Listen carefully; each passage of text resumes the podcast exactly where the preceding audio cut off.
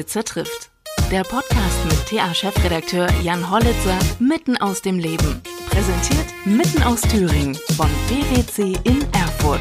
Ihr starker Partner in der Region, wenn es um Wirtschaftsprüfung und Beratung geht. Hallo bei Hollitzer trifft. Ich treffe heute Guy Montavon. Guy Montavon ist Intendant am Theater in Erfurt und ich spreche mit ihm darüber, wie es ein Schweizer, der nächstgebürtiger Schweizer, nach Thüringen verschlägt, warum man Intendant wird und wie man es wird, welche Aufgaben man hat, warum er auch Schweizer Honorarkonsul ist, auch dabei, wie wird man so etwas und was äh, hat man da für eine Aufgabe? Und ich spreche mit ihm natürlich auch über die Kunstszene in Zeiten Corona und wie er es geschafft hat oder schaffen will, dass die spektakulären Domstufenfestspiele in diesem Jahr doch stattfinden. Viel Spaß! Herr Monterborn, was ist aus Ihrem Plan geworden, mit dem Fahrrad heute zu uns zu kommen? Ich habe gesehen, das Auto parkt auf dem Hof. Das ist richtig. Ähm, naja, das Wetter ist ein bisschen anders geworden und äh, ich habe total vergessen, dass ich eigentlich um Viertel nach drei noch mal schnell ins Büro sein muss. Also Auto musste her. Obwohl es ja ein E-Bike, ne? hatten Sie gesagt. War. Ja, ich hatte, ich hatte sogar zwei E-Bikes. Eine ist mir geklaut worden. Äh, ich bin auch ein bisschen selbst dran schuld, weil ich die Tür meiner Garage mal aufgelassen hatte. Aber ich weine diesem Fahrrad total nach, weil das war ein Unikat aus Kanada importiert und es gibt kein zweiteres Fahrrad, ein äh, zweites Fahrrad desgleichen in ganz, in ganz Europa, würde ich fast sagen. Und äh, naja, sollte dieses Fahrrad wieder auftauchen, da gibt es eine kleine Belohnung. Haben Sie das irgendwie irgendwo öffentlich gemacht dann? Nee, noch nicht so ganz. Ich habe jetzt mal bei der Polizei äh, ein bisschen was gefragt. Ob, mhm. Die haben noch nichts gefunden. Äh, ich vermute, dass das Fahrrad nicht mehr in Thüringen ist. Also, weil der, der damit fährt, äh, jeder weiß, dass es meins war. Wie stehen Sie denn jetzt äh, überhaupt so E? Also ähm, Sie fahren Benziner, E-Auto. Denken Sie, das ist auch mal irgendwann eine Alternative? Also ich sag's mal so, die, dieser ganze Dieselskandal ist ein bisschen an mir vorbeigegangen. Ich hatte immer Dieselauto und ich habe immer noch ein Dieselauto. Und äh, man hat ein bisschen den Eindruck, das ist Selbstzerfleischungsprozess. Also irgendwie die Deutschen bauen sensationelle Autos und, äh, und dann müssen die alles kaputt machen, weil, also es ist ein bisschen so, man kauft ein neues Auto, steht drin 7,3 Liter pro 100 Kilometer, man fährt 100 Kilometer und das ist nicht 7,3, sondern 7,4 und dann gibt man das Auto zurück und beschimpft nochmal den Verkäufer, wie sie nicht in der Lage, der normale Bürger einzuschätzen, äh, wie hoch oder wie tief der Schaden ist an der Dieselfahrzeug oder der Unterschied zwischen einem normalen Benzin und ich, ich schalte mich aus der Diskussion raus, weil ehrlich gesagt, das interessiert mich auch nicht so ganz. Allerdings war es ja Betrug, ne? ob jetzt Diesel die bessere Technologie ist oder nicht. Ähm, da geht es ja um Stickoxidausstoß und, äh, und äh, Kohlendioxid. Das, es gibt halt dann äh, Richtlinien, Grenzwerte und die wurden bewusst ähm, also da wurde bewusst betrogen an der Stelle. Mhm. Wir hatten es ja neulich jetzt in der Corona-Krise im Prinzip auch. Es gibt Verordnungen und Regeln und die kann man halt auch nicht so einfach äh, ja, ja. dann, dann lag es auslegen. Man hat dann halt äh, dagegen verstoßen oder eben auch nicht. Ne? Da haben Sie natürlich recht. Also das ist äh, nicht in Ordnung, dass man einfach den Endverbraucher da, da täuscht. Das ist richtig. Wie gesagt, ich kann mir kaum ein Bild machen, wie groß der Betrug eigentlich ist. aber im Prinzip äh, in der Sache haben Sie völlig recht. Und nun äh, die Corona. Genau, da haben wir den Bogen. Ja, genau. Was ist, äh, Sie sprechen bestimmt noch der Herr Ramelow, der an eine, an eine, an eine äh, Trauerfeier teilgenommen hat. Ne? Ja, Herr Kemmerich auch. Herr Kemmerich, ja. Herr, Herr Kemmerich war ja eine Woche vorher dran. Richtig. Auf der Demo. Und da war auch nochmal der Kretschmer auch irgendwann dran. Und der, ja, der hat das auch sehr bewusst oder noch gemacht. Sogar der Spahn im Lift oder sowas. Ne? Das war ja die, das war ja ganz am Anfang noch. Das ja, geht ja ganz schnell, ne, irgendwie. ja. meine, man könnte natürlich auch sagen, ähm, wer frei von Fehlern ist, der werfe den ersten Stein. Aber gerade wenn man so ein öffentliches Amt begleitet, äh, da muss man, glaube ich, sehr behutsam sein. Das ähm, trifft ja Sie als Intendant des äh, Theater Erfurt, denke ich, ganz genauso. Ja, wir haben eine, eine Art, durch unsere Funktion, eine Art Vorbildfunktion und äh, es, gilt, äh, es gilt die ausüben. Ich stehe natürlich nicht so in der Öffentlichkeit wie, äh, wie ein gewählten Politiker äh, äh im Moment, der enorm viel Verantwortung zu tragen hat. Vor allem das, was wir vielleicht gemeinsam haben, ist, wir müssen schnell versuchen, die richtige Entscheidung zu treffen. Und äh, in diesem Schnelligkeitsprozess äh, vergisst man vielleicht das eine oder das andere. Äh, wir haben mit einem ein Phänomen, das sich ständig wandelt, wandelt. Das heißt, man kann nicht morgen sagen, sagen, morgen wird es so und morgen sieht so aus. Plötzlich sieht keine Infizierte mehr, plötzlich sind 100 mehr und man muss ständig reagieren. Und das ist äh, für uns schwierig, weil wir müssen zum Teil die Betriebe stilllegen und dann kommen andere und sagen, naja, warum machen sie das still? Also die anderen arbeiten auch auf dem Bau, warum können wir auch nicht arbeiten? Und dann kommen andere, wir haben mit Kollektive zu tun, wo die Leute ziemlich nah aneinander sitzen oder nah miteinander arbeiten. Also das ist schwierig und da ist äh, der einige, der eine Fehler oder der andere Fehler schnell passiert und man muss ja aufpassen, besonders wenn auch Sie Journalisten nicht so viel zu tun haben im Moment, dann natürlich ist natürlich gefundenes Fressen. Also ein Politiker, der gerade einen, einen, einen Fehler macht, das ist natürlich sehr gut. Also muss man sehr aufpassen im Ganzen. Aber ich finde, äh, Deutschland hat sich durch die Corona-Krise bis jetzt hervorragend geschlagen, mhm. muss ich wirklich sagen. Ähm, andere Länder haben andere Situationen erlebt. Und ich muss sagen, das, das liegt zum Teil an den Lockdown, der notwendig war und richtig, aber auf der anderen Seite auf die Disziplin der einzigen Leute. Zum Teil, äh, das hat sehr gut funktioniert, zum Teil natürlich auch nicht, aber im Grunde genommen, man einfach sagen, äh, Chapeau, das haben die ganz toll gemacht. Sie haben es gerade gesagt, Journalisten haben nicht so viel zu tun. Das Gegenteil ist tatsächlich der Fall. Im Kulturbereich mag das vielleicht stimmen. Ähm, da finden natürlich, natürlich keine Veranstaltungen statt oder im Sportbereich.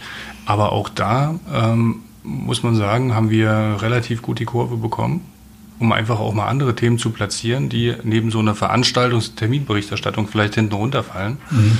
Und in den anderen Bereichen haben wir ähm, enorm viel zu tun. Ne? Also wenn man jetzt die ganzen Verordnungen sich anschaut, die Landkreise und Kommunen, kreisfreien Städte agieren zum großen Teil anders als ähm, das Land oder Deutschland insgesamt.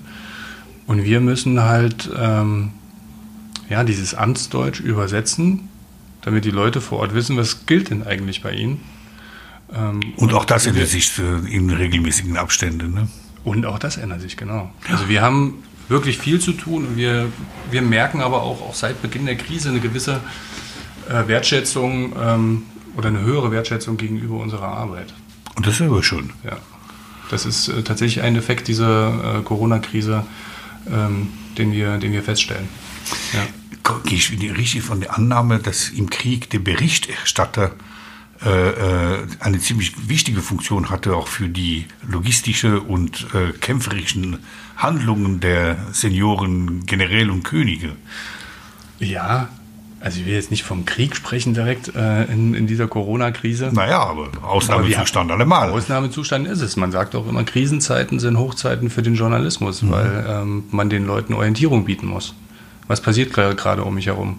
Wie äh, stark bin ich betroffen von den Dingen, die da passieren? Also wie gesagt, also es gibt dann ähm, alle Woche äh, oder alle zwei Wochen gibt es eine neue Verordnung oder eine Änderung, die auf irgendwelchen äh, Regierungsseiten, äh, Internetseiten veröffentlicht werden. Oder es gibt auch mal eine Veröffentlichung im, äh, in der Zeitung als Anzeige. Das ist aber dann alles sehr, das hat ja Hintergründe, juristische Hintergründe, dass das alles wasserdicht ist. Hm.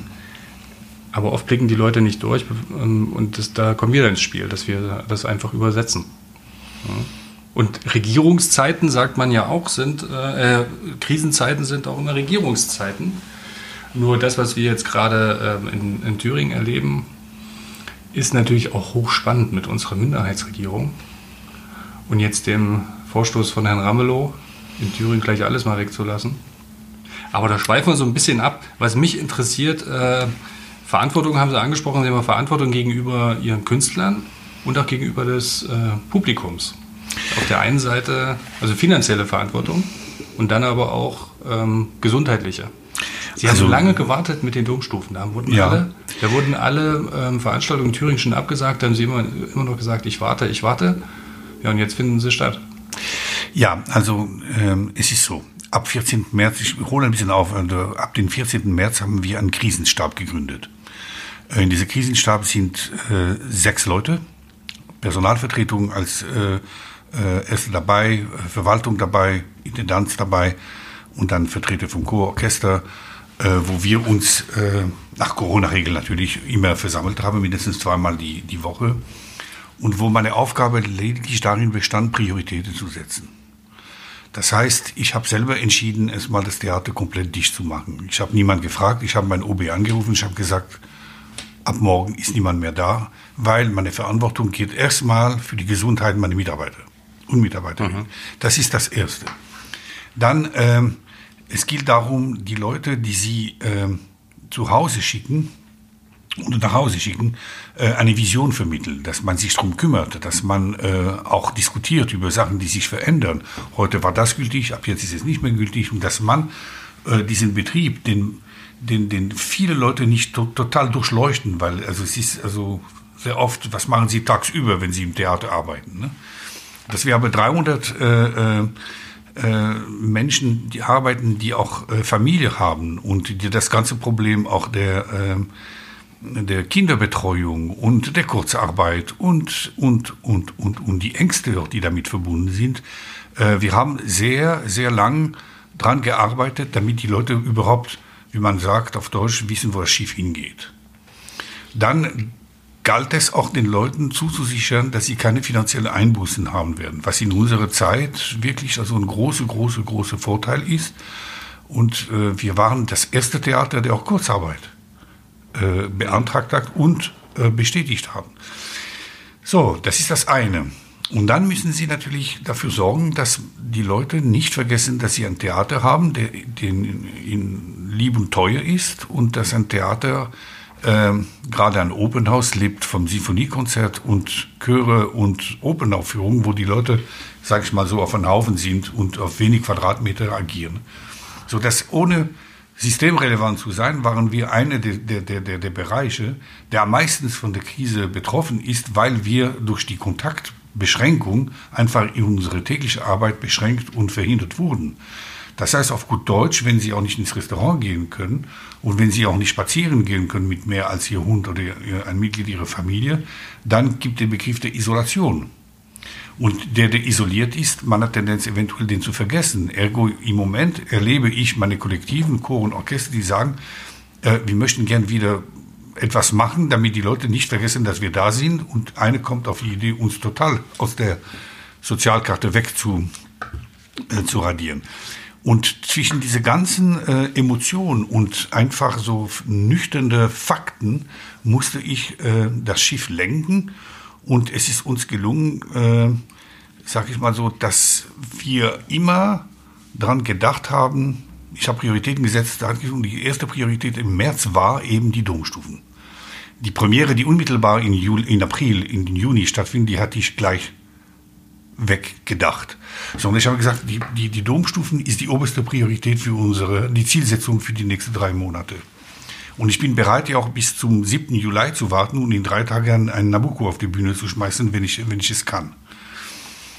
Weil ich habe auch äh, ganz guten äh, Kontakte durch unsere Botschaft und meine Tätigkeit als Honorarkonsul komme ich an Daten, wo der normale Mensch vielleicht nicht unbedingt rankommt. Stichwort, wann kommt ein äh, Impfstoff, äh, was ist im Moment unterwegs Richtung Medikamente, ähm, wie ist die Tendenz eingeschätzt, wie wird die eingeschätzt von der ähm, WHO? Also ich bin ein bisschen, glaube ich, ein bisschen besser informiert und dadurch äh, kann ich, sage ich mal so, Vision besser umsetzen. Und das Warten der Domstufenfestspiele ist mir auch dringend geraten worden von jemand, der in der Schweiz lebt und äh, mir gesagt hat, es wird sich bis dahin beruhigen. Also jetzt absagen, wäre falsch. Das gleiche habe ich auch mit unserer Kollegin Nordhausen, Daniel Kleiner, gesagt. Ich sage, warte doch, bevor du absagst, weil es wird sich äh, etwas ändern. Und für mich. Es wurde ja so ein bisschen gemutmaßt, dass sie so lange warten, bis es tatsächlich eine Verfügung gibt, um dann auch rechtlich ähm, wegen Regress ganz einfach äh, nein, nein. in der Hinterhand zu haben. Oder so. Nee, nee, das nicht. Das nicht. Also die, die, die, das Infektionsschutzgesetz äh, äh, geht über alles und Regress gibt es nicht. Also ich habe wirklich gewartet, denn die, die Domstufenfestspiele sind eine wichtige Ader und eine wichtige Ernährungsader für das Biorhythmus der Stadt Erfurt. Viele Händler, Hoteliers, Gastronomen sind äh, abhängig von den Domstufen und einfach dies wegzunehmen zu früh wäre ein falsches Signal gewesen. Und ähm, ich habe das City Management bei mir im Theater empfangen, ähm, natürlich nach Corona-Regel, äh, Auflagen. Und ich habe denen gesagt, dass sich die Domstufenfestspiele nach den jetzigen Auflagen durchführen werden mit 500 Leute und ein Programm von 60 Minuten. Und äh, es gab Leute, die fast Tränen in den Augen hatten, weil für die bedeutet das, dass man davor essen geht und danach eventuell noch mal ein Glas trinken geht. Und das ist, das ist, das ist, wenn das noch weg gewesen wäre, dann hätte die Stadt wirklich nichts mehr gehabt.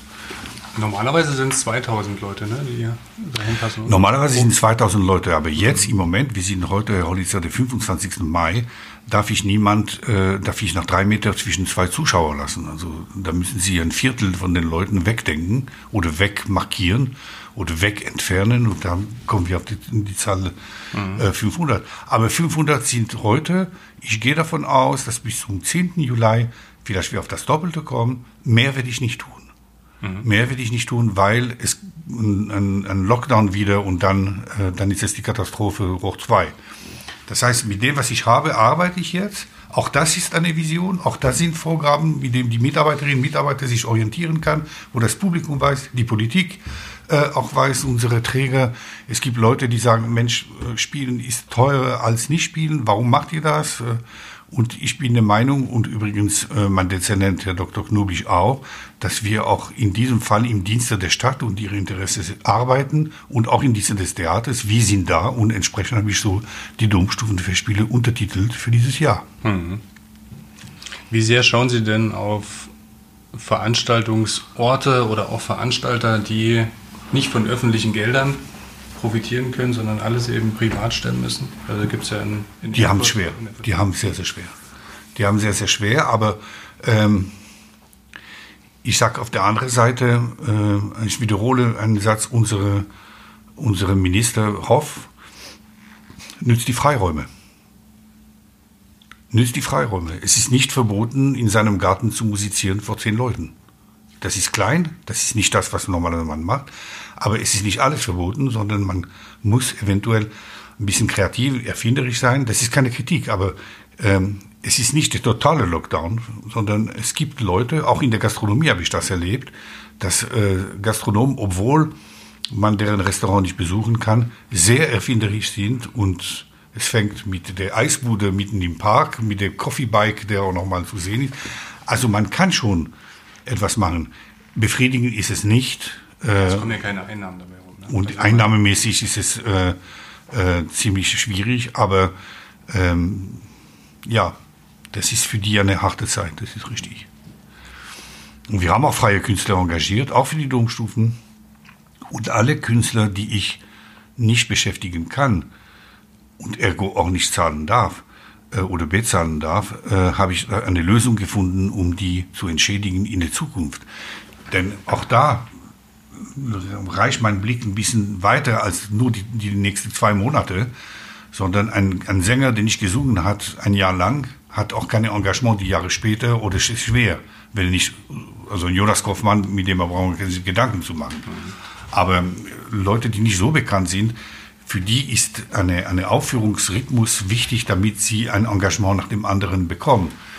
Und die habe ich alle entschädigt, indem ich gesagt habe, bis Jahr 2022 werde ich sie da, da, da, da einsetzen zu dem gleichen Preis oder vielleicht ein bisschen mehr sogar, damit den Verlust der jetzigen Aufführung äh, äh, einigermaßen nachgeholt wird. Mhm. Und ich finde, das ist eine faire und vor allem eine sinnstiftende Maßnahme mehr als, ich gebe dir jetzt 30 Prozent und ich sehe dich nie wieder. Das ist auch nicht. Ne? Insofern, das Was ist, wird das denn für ein Programm dann werden dieses Jahr? Wir werden mit unserem Chor statisch, beziehungsweise die werden Platz nehmen auf den, auf den Stufen. Wir werden ein Zelt aufbauen, wie es bei der 25 Jahre äh, Tag der Deutschen Einheit, Festigkeiten zu Tag der Deutschen Einheit in Berlin. Äh, ein Zelt mit einem durchsichtigen Dach, wir werden eine Tribüne haben, die umfasst äh, 1000 Leute. Wir werden nur 500 Mal Leute reinkommen lassen. Mhm. Wir werden Licht, wir werden, äh, das Orchester wird Platz nehmen und wir werden zwei Programme haben. Einmal Nabucco Plus heißt das, wo wir die Highlights von Nabucco, natürlich der Gefangenenchor, der darf nicht fehlen, äh, plus äh, großen musikalischen Moment des, der italienischen Literatur, Zwischenspiel Manolesco, Zwischenspiel Cavalleria Rusticana, äh, Brindisi von Traviata. Das Ganze ohne Pause, maximal 80 Minuten. Und das zweite Programm ist ein Programm der leichteren Muse mit äh, Operetten- und Musical-Szene, mit Chor und Orchester. Mhm. Ebenfalls 80 Minuten, ebenfalls äh, ohne Gastronomie.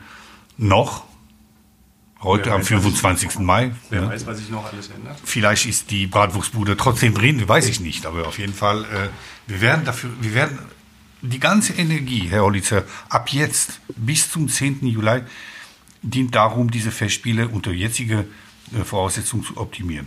Und dann kommt noch was. Äh, die Infrastruktur steht äh, am 15. und 19. Juni. Die Leute, die äh, es können und wollen, können diese Infrastruktur nutzen. Das habe ich auch mit der Stadt, die mhm. koordiniert das auch mit der Kulturdirektion äh, abgemacht, dass diese Struktur würde ich teilen bis zu einem gewissen Moment. Mhm.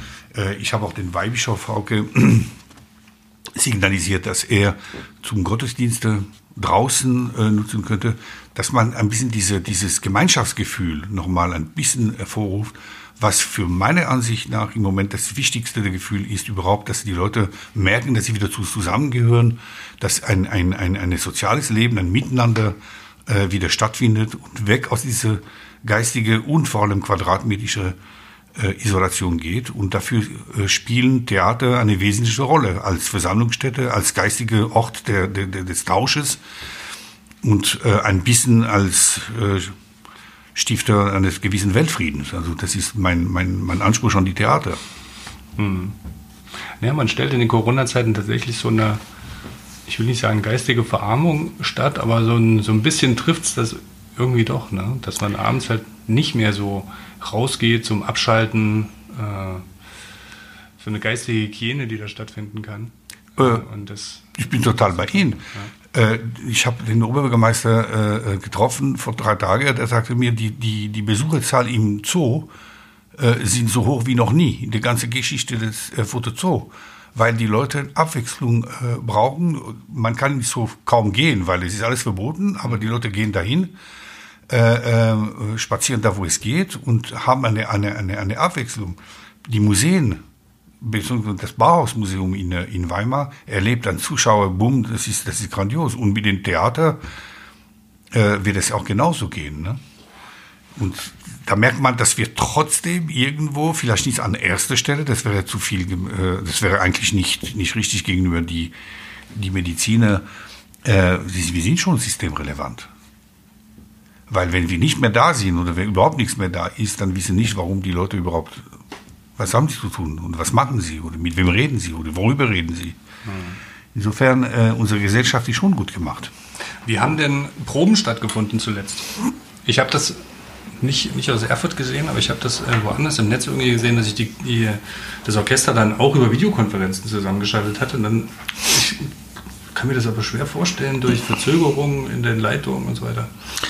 Ähm, also geprobt wurde seit 14. März überhaupt nicht mehr. Was wir gemacht haben, ähm, und darüber haben wir auch ähm, mit äh, Ihrem Geschäftsführer mal gesprochen, Herr Thalay, die digitale Medien.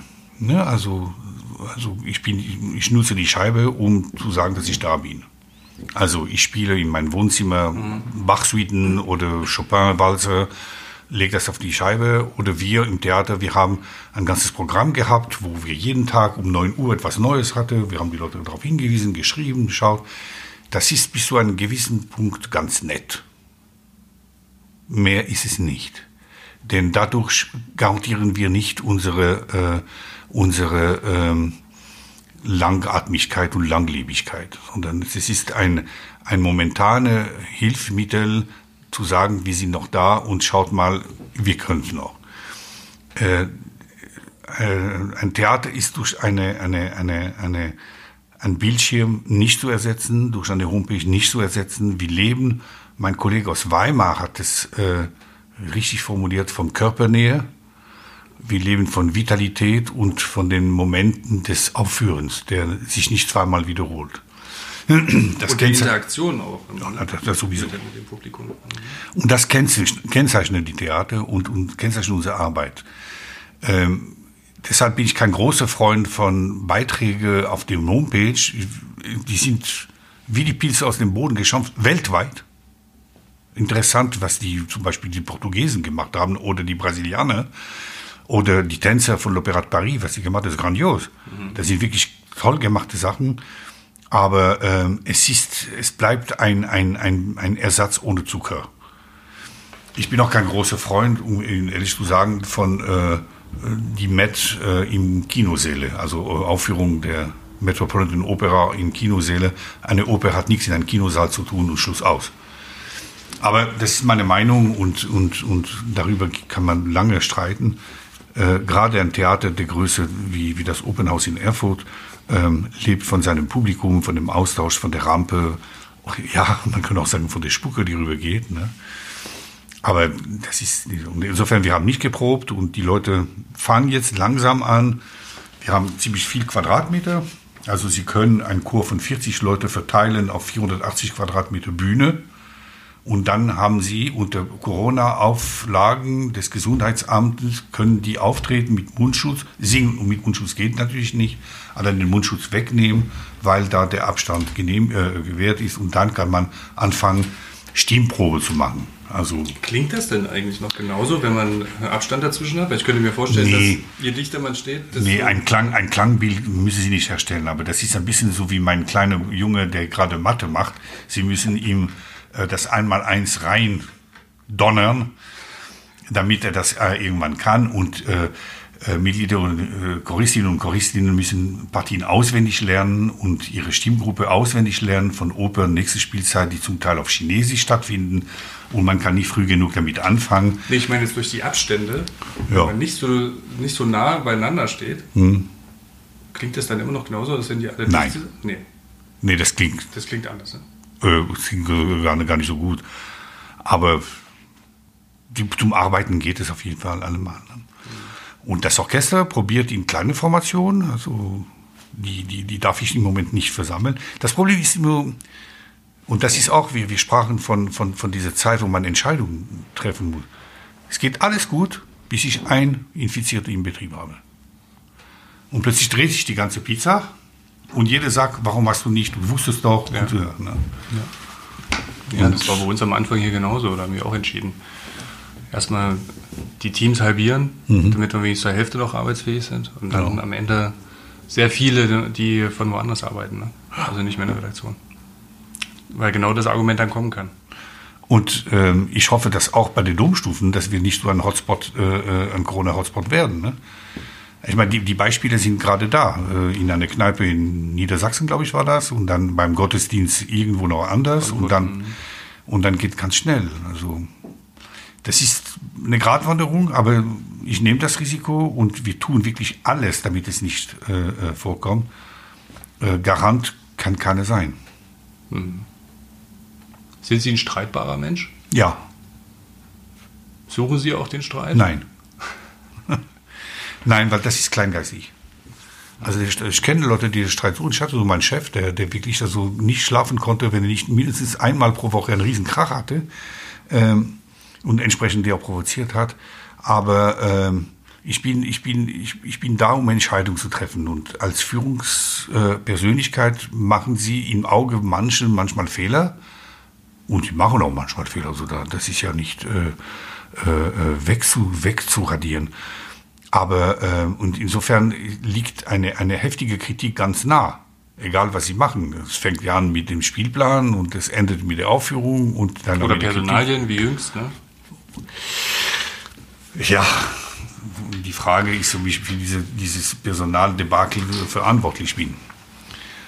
Ähm, das ist eine Frage, die gerade anderswo ge äh, geregelt wird, aber nicht äh, in meinem Büro und nicht in meiner Stadt, sondern das sind äh, Sachen, die äh, ihre Journalistenkollegen aufgegriffen haben aber äh, der Streit ist nicht, ob der Herr Müller, ob der Herr Montavon. Der Streit liegt ganz anderswo, nämlich Paragraph 33 und Paragraph 5 der Verfassung.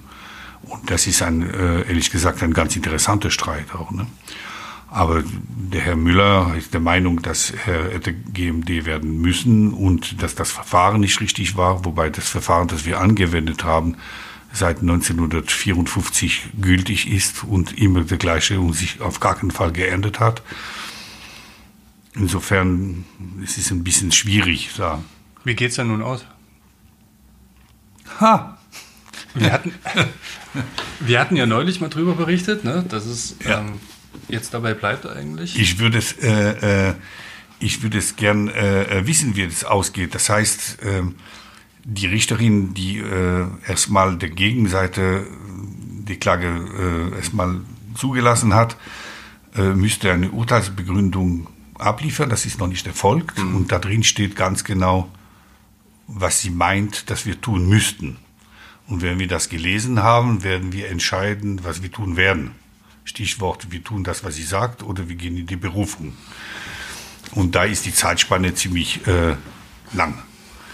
Äh, Tatsache ist, dass äh, wir haben nach, nach, nach, nach strengen Regeln der Kunst einen GMD nominiert. Der heißt Miron Michailidis, der hat einen Vertrag und ähm, den darf ich im Moment nicht umsetzen aufgrund dieser einstweiligen Verfügung.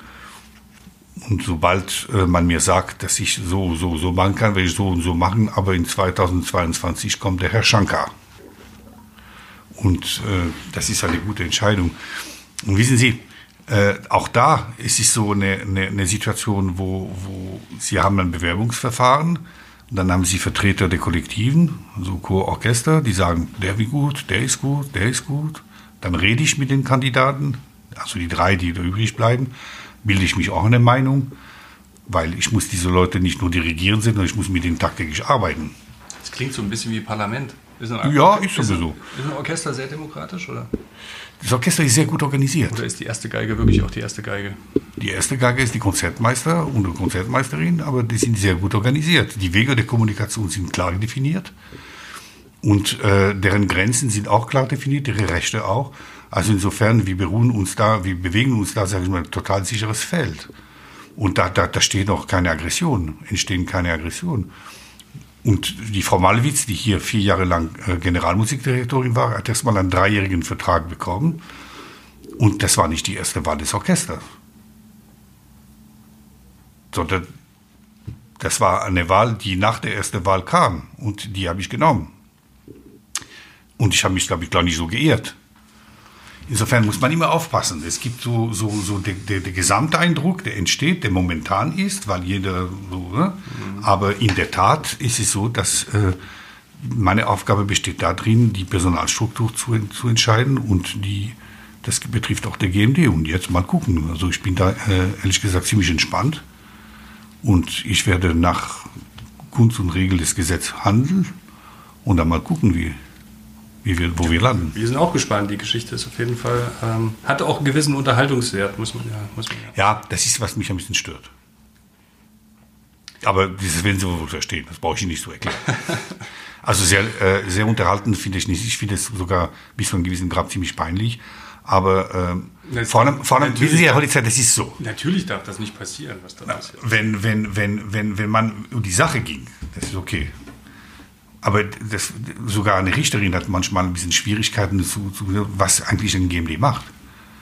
Die Leute reden oder schreiben vielleicht manchmal nicht immer in vollen Kenntnisse der, der, der, der, der Geschichte. Das stört mich. Also, es ist nicht mein Chaos, den habe ich auf gar keinen Fall versucht. Also, man kann sich da eventuell auch mal irgendwann mal streiten. Ja, okay. Ne? Stichwort Streitbarkeit. Das, ja, das werden wir auf jeden Fall machen. Dass sie mal damit gewisse Leserschaft sensibilisieren, das ist ihr Job und das machen sie auch. Nee, aber es muss ja schon stimmen. Die Fakten müssen ja stimmen. Das ist ja das, das Wichtigste. Wie wird man denn Intendant? Es gibt mehrere Wege. Und will man auch Intendant werden oder kommt man da? Also, Also nicht jeder möchte Intendant werden, weil das ist ein Job. Äh, auch da wissen äh, wenige, worum es geht oder was, was macht er eigentlich den ganzen Tag. Und äh, ähm, ich wollte immer Intendant werden.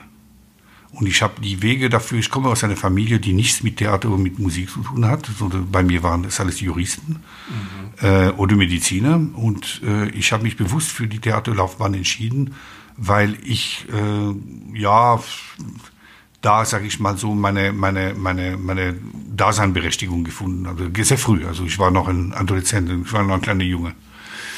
Und ich habe mein Leben organisiert, damit ich das werde. Das heißt, ich habe jetzt mal ein Instrument gelernt, ich habe das klassische Repertoire im Sinfoniebereich gelernt und dann habe ich eine Schule besucht in Hamburg, in der Universität, eine Hochschule besucht. Und dann habe ich äh, mein, mein, meine Laufbahn als Assistent absolviert. Ich habe wirklich von der Pike auf den Beruf des Theatermensch, sage ich mal so, sowohl als Statist oder als Sänger, als Dirigent, als Regisseur. Und dann habe ich mich für eine Regielaufbahn entschieden. Als Sänger? Ich habe im Chor gesungen. Mhm. Auch, auch Solo irgendwie? Nein. Nee. nein, nein. Tonlage? Nein, Bariton. Ähm, und dann äh, äh, letztendlich habe ich mir in die, in die Leitung des, eines Hauses reingeschmuggelt und das habe ich nie wieder verlassen. Also Sie haben sich in Thüringen eingeschmuggelt? Nein, ich habe ihn in Bremen eingeschmuggelt. Schon damals. Und in Thüringen bin ich nie eingeschmuggelt worden. Und in Thüringen, das war ganz wichtig, werde ich mein Leben lang erinnern. Ich habe das nochmal geguckt. Das war am 5. Mai 2001. Da habe ich äh, in der Kommission in der, in der Breslaustraße, da gibt es die Stadtvilla. Mhm. Oder die Gäste, das Gästehaus der Stadt Erfurt, so heißt es. Mhm. Und dann gehe ich raus, um, ich glaube, das war um 15 Uhr, und sagt mir der Oberbürgermeister Ruge, sagt, ja, wir brauchen jetzt 15 Tage, von 15 Tagen hören Sie nichts von mir.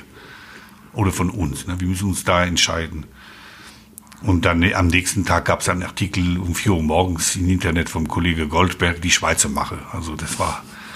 Und da wurde ich. Wie viele sind da im Rennen bei so einer Auswahl? Naja, um die 60. Und wie haben Sie sich durchgesetzt?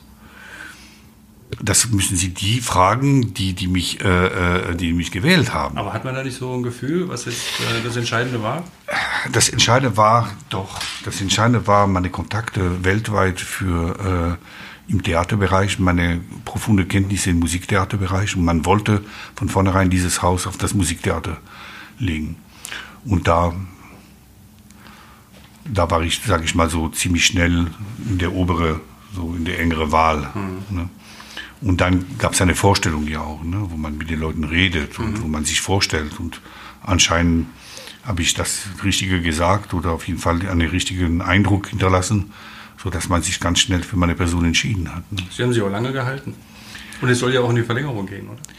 Ich habe mich, äh, ich, wissen Sie, ich bin kein großer Freund von, von Leuten, die einfach von einem Stuhl auf der andere und also die sogenannte Karriereleiter ist nicht mein Ding. Sondern ich bin eher jemand, der sagt, okay, also Sie meinen jetzt ein größeres Haus als Erfurt, Mensch?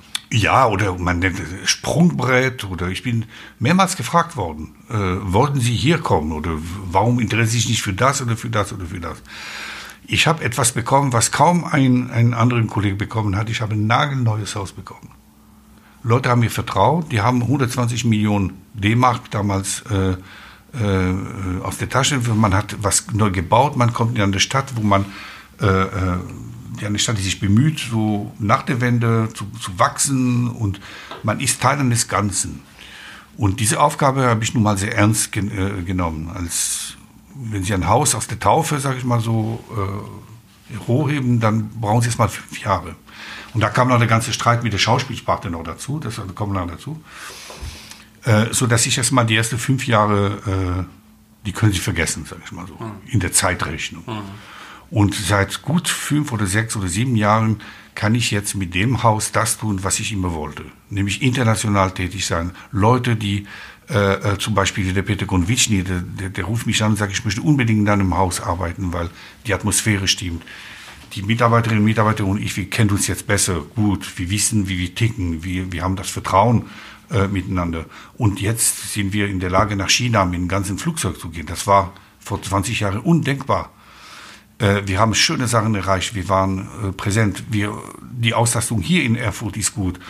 Es gibt im Moment keinen Grund für mich, mich anderswo zu orientieren. Und ich glaube, es ist für die, die das zu entscheiden haben, kein Grund, äh, jetzt mal einen Personalwechsel äh, äh, vorzunehmen.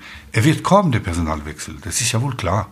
Weil irgendwann bin ich auch nicht mehr da. Und ich glaube, das ist, wenn ich jetzt nochmal verlängere, nach äh, 25 Jahre Zeit, damit jemand einen anderen das macht. Aber bis dahin möchte ich da meine Energie dafür verwenden, das, was wir aufgebaut haben, in die Kontinuität und nicht im Stillstand. Und ich werde auch nicht ewig Intendant bleiben, wie Ihre Zeitung schön geschrieben hat, der ewige Intendant. Den bin ich nicht. In der Seele bleibe ich ewig ein Intendant, aber vielleicht nicht in Erfurt und ich möchte es ja auch nicht. Möchten Sie weg aus Thüringen? Nicht unbedingt, nicht sofort, aber ich denke, wenn ich jetzt äh, äh, aufhöre hier zu arbeiten, es kommt darauf an, wie, äh, wie mein Lebensinhalt sich gestaltet.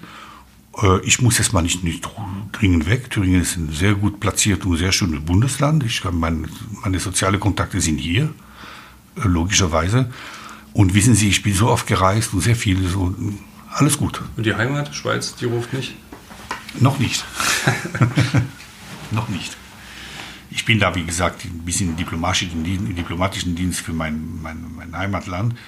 Äh, das ist aber schön, dann entdecke ich viel mehr über die Schweiz. Als ich habe nie in der Schweiz, also ich habe noch 20 Jahre meines Lebens in, in der man Schweiz. Man könnte ja ketzerisch fragen, hat man als Intendant nicht genug zu tun, dass man noch Honorarkonsul für die Schweiz wird? Die Frage ist immer, und äh, wir sprachen von Prioritäten vorher, wo legen Sie die Priorität? Für mich immer das Theater. Alles, was für das Theater gut ist, ist gut für mich.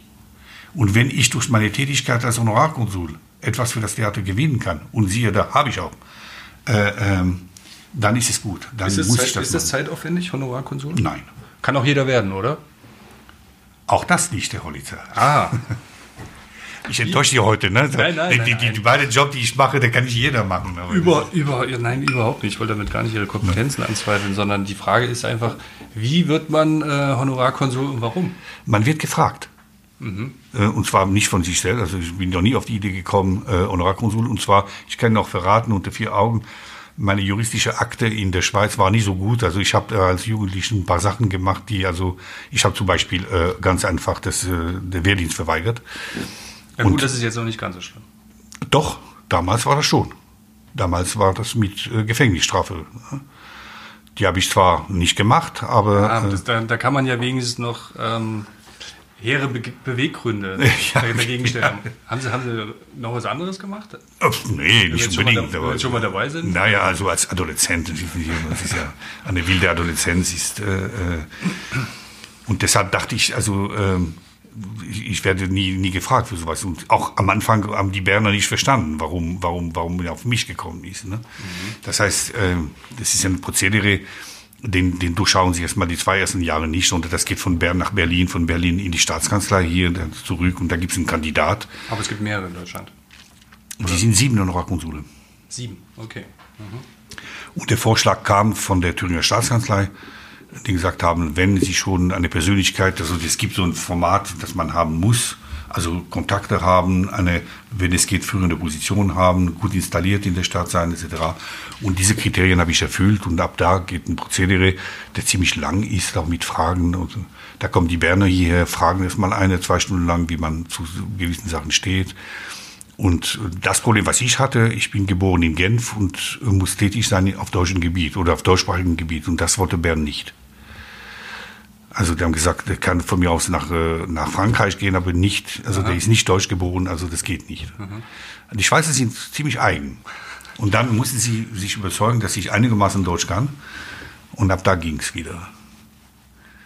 Und dann ist es, ist, ja, also spannend Sieht finde man, ich. sieht man als Schweizer eigentlich Deutsche ähm, als Gastarbeiter? Ich bin hier ein, ein Gastarbeiter Nee, natürlich. nee, ich meine andersrum. In, in der Schweiz sind ja viele Deutsche, äh, Ja. die da arbeiten. Ne? Ja. Im Prinzip äh, wie bei uns äh, Ja. aus Osteuropa Gastarbeiter. Es ist auch, es ist auch richtig so, und weil, weil die Schweizer schaffen es auch nicht, gerade im Medizin- und im Pflegebereich. Ne? Und jetzt ist es spannend, weil ich komme mit unheimlich vielen Leuten in Kontakt. Unheimlich viele Leute in Kontakt und die kann ich also sensibilisieren auf Thüringen, auf Erfurt, auf das Theater.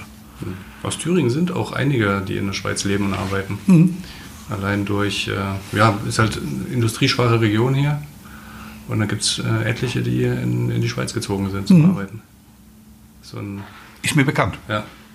ja, muss es ja, ne? Ja. Also, ja. Naja. Ich bin, her, ich bin gern hier, Herr Lützer. Und Honorarkonsul bedeutet, wir können jetzt hier mit ganz vielen Mythen aufräumen. Äh, man kriegt Honorar dafür oder man muss selbst dafür aufkommen? Nein, nein. Also das ist ein Ehrenamt. ne? Das ist ein Ehrenamt äh, äh, und dafür bekommen Sie kein Geld, dafür bekommen Sie eine sogenannte Aufwandentschädigung und ähm, ich glaube, die zu nennen wäre obsolet. Aber immerhin, äh, die Stadt, die, die Schweiz tut was. Die hat zum Beispiel die, die, unsere, unsere, also unsere Außenminister, also äh, Außenministerium, lädt einmal alle drei Jahre sämtliche Honorarkonsule weltweit Wir sind, glaube ich, in der ganzen Welt 680 Honorarkonsule. Plus die, die Konsule, die Generalkonsule und die Botschafter. Das müssen alles Schweizer sein. Ja. Ist ja die Schweiz fast leer. Ja, ja. Und das war interessant. In Bern hat es stattgefunden im August. Das war hochinteressant. Und da lernen sie mal eine Unmenge an, an Menschen, Kontaktepflege und es ist, also Networking heißt das in modernem Deutsch. Und ich finde ich das äh, wirklich sehr, sehr spannend. Und die Schweiz ist wirklich ein Land, der mit Networking und äh, Vermittlung ihr Ruf, ihr Geld, ihre Wirtschaft stützt. Das ist einer der besten Länder dafür.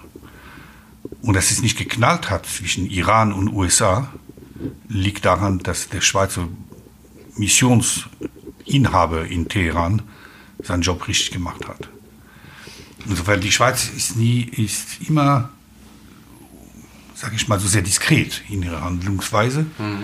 Also die, die tönt nicht raus, was sie tut, aber sie tut. Und wir haben in unserer Verfassung, das, das wusste ich nicht bis zu einem gewissen Zeitpunkt, humanitäre Hilfe festgeschrieben. Das heißt, wir sind verpflichtet zu fragen, brauchen Sie was? Insofern, Sie lernen eine, eine, eine, ganz, eine ganze Reihe von Sachen. Was ist denn Ihr Lieblingsstück? Kann man jetzt noch ein bisschen differenzieren? Äh, klassische Musik, Oper oder gibt es irgendwas? Also es Was- gibt, was es gibt etwas, was ich musikalisch mich immer wieder zu regelmäßigen Abstände, das ist der Köln-Konzert von Keith Jarrett. Da muss ich sagen, es hat, es hat für mich einen meditativen Charakter. Ich finde das musikalisch brillant. Und äh, äh, ich konnte, ich habe das Glück gehabt, Jarrett einmal zu treffen. Also das ist für mich einer der, der hervorragenden Musiker unserer Zeit. Äh, Das ist, wenn ich also nicht gerade an ein Stück arbeite als Regisseur oder äh, als Intendant. Also wenn ich jetzt musikalisch mich entspannen will, dann äh, höre ich das und zwar ziemlich lang. Also Dauerschleife ist nichts dagegen. Ähm, sonst bin ich immer fasziniert von dem Stück, was ich gerade inszeniere. Es ist für mich immer das beste Stück. Und ich habe eine große, große, große Liebe für Richard Wagner. Ja, das ist ja dann schon eher so die, das große Monumental. Ja, na, monumental ist es nicht. Auch ein bisschen Zeit braucht man ja da auch. Äh, Richard Wagner war ein, einer der besten Genie unserer Zeit, finde ich. Also so ein unmöglicher Typ. Aber, äh, wirklich, Genie und Wahnsinn, wie es halt so. Ne? aber äh, in seiner in seine, in seine künstlerische Schaffenskraft, also da Goethe, Schiller, Wagner sind gleichzusetzen. Also der, der über alles herrscht, ist Johann Sebastian Bach. Aber ähm, über ihn ist nur der liebe Gott. Dann kommt Bach und dann kommt der Rest. Aber beim Richard Wagner jedes Mal, dass wir einen Parsifal nehmen oder einen Tannhäuser oder zuletzt noch äh, den Holländer. Also ja, Ja, das sind natürlich auch Sachen, die beim Publikum sehr beliebt sind. Ne? Ich denke, ja. Inszeniert werden. Ja. wo man sich auch mal äh, und sollte ich also hier noch weiterarbeiten, dann habe ich ein ganz tolles Projekt äh, vor, über den ich gern mal äh, noch mal gern berichten würde, vielleicht nicht allein. Aber äh, Herr Shankar und ich und mein Ausstellungsleiter plus andere Mitstreiter haben wir entschieden, wenn es soweit ist, äh, wir haben was im Petto, was wirklich für Thüringen auch gut ist und für das Theater und für alle. Nochmal Wagner? Ja, Aber Wagner ist ja eigentlich schon besetzt, ne? Durch die Wagner-Festspiele? naja, das sind die Festspiele, das ist die Werkstatt. Hat er auch selber so genannt. Aber das wäre das wär natürlich äh, großartig. Ja. Mit den, über die Domstufen hinaus dann eben noch. Ja, die Domstufen, die werde ich natürlich weiter pflegen. Und, äh, Wagner Domstufen, schwierig. Bronner war gut. Ja. ja, ja. Haben Sie es gesehen? Den Holländer habe ich nicht gesehen, aber ähm, bei einigen anderen. Gut, letztes Jahr war natürlich ähm, ärgerlich, die Premiere ist ja da ins Wasser gefallen. Ja. Ähm, war aber auch ein tolles Bühnenbild. Turandot äh, war ich da. Da habe ich äh, auch einen Live-Ticker gemacht sogar. Davon. Habe ich mich bei den Proben hingesetzt, habe Videoschnipsel aufgenommen, die ich dann am Premierenabend in den Live-Ticker mit reingemacht habe. War der erste Live-Ticker von Domstufenfest. Wow. Das ist schon einige Jahre her. Ja, voilà. Das ist, ähm, finde ich, also ich bin sehr glücklich hier und ich, ich mag auch äh, meine Mitmenschen hier. Die, und natürlich streitet man sich immer manchmal, aber das ist normal. Vielen Dank, Herr Munterbonn. Ich danke Ihnen. Hat mich sehr gefreut, dass Sie sich die Zeit genommen haben. Und, Ja. Äh, fand es sehr interessant. Wir haben mit einigen Mythen aufgeräumt. Vielen Dank. Ich danke Ihnen für die Möglichkeit und wie gesagt, ich biete an, nochmal äh, vorzukommen, äh, wenn es soweit ist.